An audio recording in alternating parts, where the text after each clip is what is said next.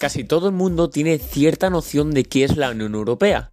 Sin embargo, no todo es tan fácil como parece a simple vista. A continuación, te voy a invitar a explorar las facetas menos conocidas de un bloque continental que cambió el mundo en las últimas décadas y a tratar de averiguar qué puede suceder en el futuro.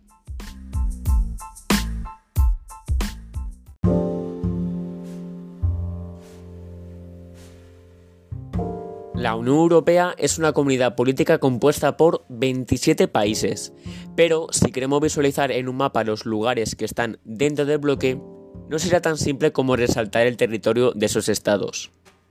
Su origen se remonta a 1951, cuando seis países crearon la Comunidad Europea del Carbón y del Acero. Solo había pasado un lustro del final de la Segunda Guerra Mundial, y que en Francia y Alemania Occidental hayan convenido este acuerdo fue un gran avance para lograr un clima de paz entre las potencias continentales.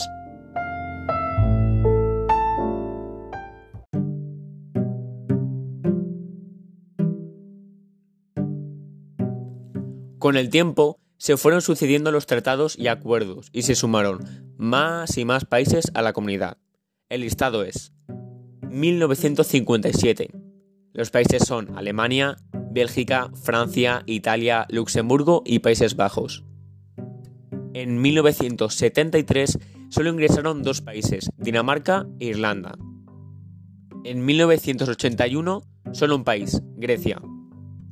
En 1986 España y Portugal. En 1995 Austria, Finlandia y Suecia.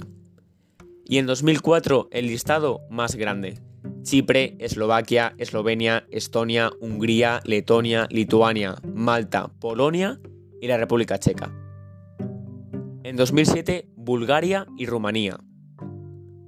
Y el último país que ingresó en la Unión Europea fue Croacia en 2013.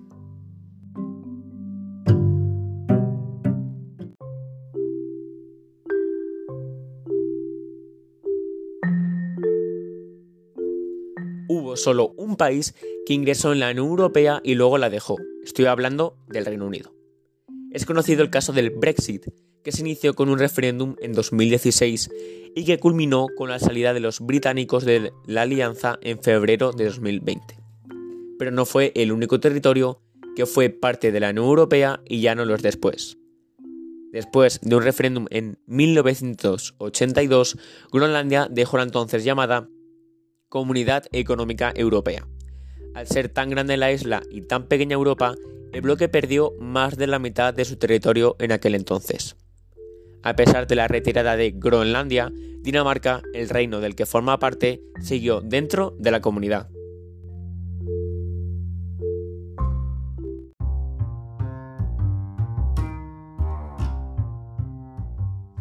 Esto nos da la pauta de que no siempre es tan lineal que un Estado miembro tal vez no lo ves en cada rincón de su territorio, lo que puede dar lugar a situaciones por lo menos inesperadas. Por ejemplo, podemos ver un límite entre Francia y Países Bajos y no es que he decidido borrar a Bélgica del mapa, sino que ese límite está bastante lejos de Europa. Se trata de la isla de San Martín, ubicada en el Caribe. La isla está dividida entre ambos países, pero se aplican distintas políticas. La parte francesa es territorio de la Unión Europea, pero la parte neerlandesa no. Por eso es que se trata de una frontera de la Unión Europea, pero a miles de kilómetros de Europa. Los otros territorios franceses que forman parte de la comunidad y están ubicados en América son Guayana Francesa, Guadalupe y Martinica. España y Portugal también aportan territorios no europeos a la Unión Europea, Madeira y Azores para los portugueses y Canarias para los españoles. Pero hay algunas regiones que son consideradas especiales, ya que tienen un régimen con algunas particularidades que es el caso de Alan, un grupo de islas que pertenecen a Finlandia, que tienen una autonomía parcial de su país y están exentas de normas impositivas de la Unión Europea. Algo similar ocurre con Ceuta y Melilla. Los territorios españoles en el norte de África no están dentro del territorio aduanero de la Unión. Bungen am Ochen es exclave alemán rodeado por Suiza, país que no forma parte de la, de la Unión Europea. Si bien pertenece a Alemania a nivel político, en la vida cotidiana está integrado a Suiza y utiliza los servicios de ese país. Por eso es que a nivel aduanero también siguen las reglas de los suizos. Pero más extraño aún es el caso de Monte Athos. Ese lugar en Grecia acoge a 20 monasterios religiosos que forman un territorio exento de algunas leyes. Tal es así que está prohibida la entrada de mujeres.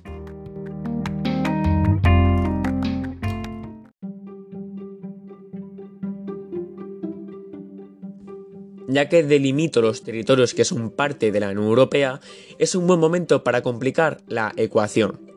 Es que dentro de las fronteras de la comunidad existe la libre circulación de personas, es decir, para ir de España a Portugal no es necesario mostrar la documentación personal. Pero los lugares en los que se aplica esta libre circulación de personas no son exactamente los mismos que son parte de la Unión. Esta área es conocida como espacio Schengen, no se corresponde del todo con el territorio de la Unión. Por ejemplo, Irlanda. Está dentro del bloque continental, pero revisa los pasaportes del resto de los ciudadanos europeos. A contramano, algunos países no forman parte de la Unión, pero sí del espacio Schengen, como Suiza, Liechtenstein, Islandia y Noruega. Para este último país, la excepción es el archipiélago de Svalbard, que cuentan con una regulación propia para varios temas. Además, hay tres micronaciones que no son parte del espacio Schengen en teoría, pero en la práctica no hay controles. Se trata de Mónaco, San Marino y el Vaticano.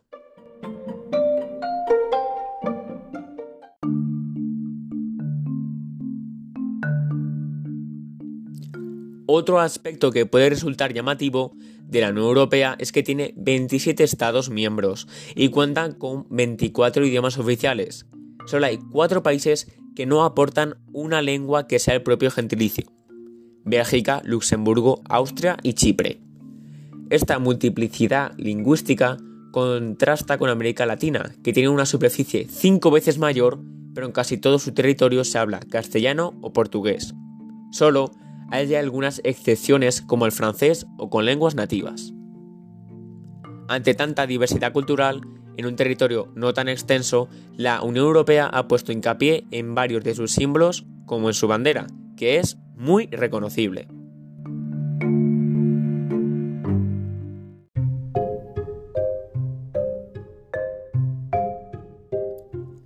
De cualquier modo, hoy la Unión Europea tiene defensores, pero también detractores entre los ciudadanos del continente.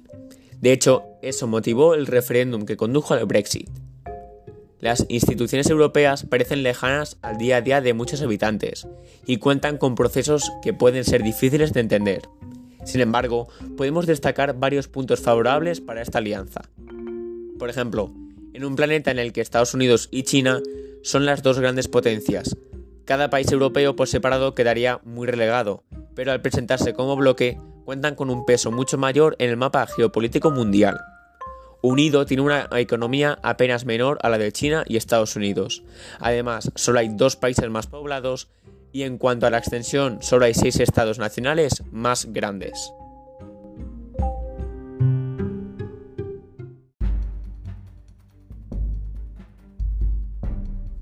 Igualmente no es del todo correcta la comparación, ya que no es un país. Se podría argumentar que sí lo es, ya que cuentan con los elementos constitutivos de un Estado-nación, tiene población, territorio, gobierno, ley y relaciones exteriores. Las funciones que cumple la Unión Europea y las que tienen los países que la componen podrían compararse a las que presentan países federales con sus estados constitutivos, como Estados Unidos, México y Argentina, por lo menos en la teoría. Sin embargo, la diferencia es que un país europeo podría retirarse de la Unión si lo desea, mientras que una provincia argentina no podría hacerlo. Otra diferencia es que ningún país del mundo reconoce a la Unión Europea como un país, sino que la ven como un bloque regional.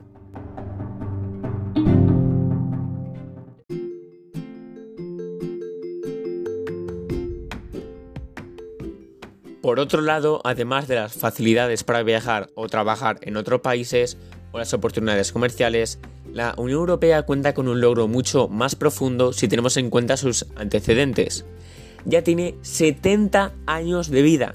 Se trata de un periodo histórico muy pacífico para un continente que había vivido cruentas guerras en etapas anteriores. El espíritu que ha guiado a esta alianza es que por donde se intercambian bienes no se trasladan los ejércitos. Y en el fondo esto ha funcionado. Por eso es que la Unión Europea puede enorgullecerse por haber logrado un periodo de paz, crecimiento económico y reducción de la pobreza para cada vez más personas.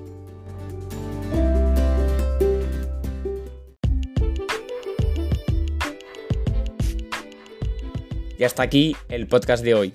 ¿Crees que la Unión Europea debe ser un país? Déjamelo abajo en la caja. Hasta otra.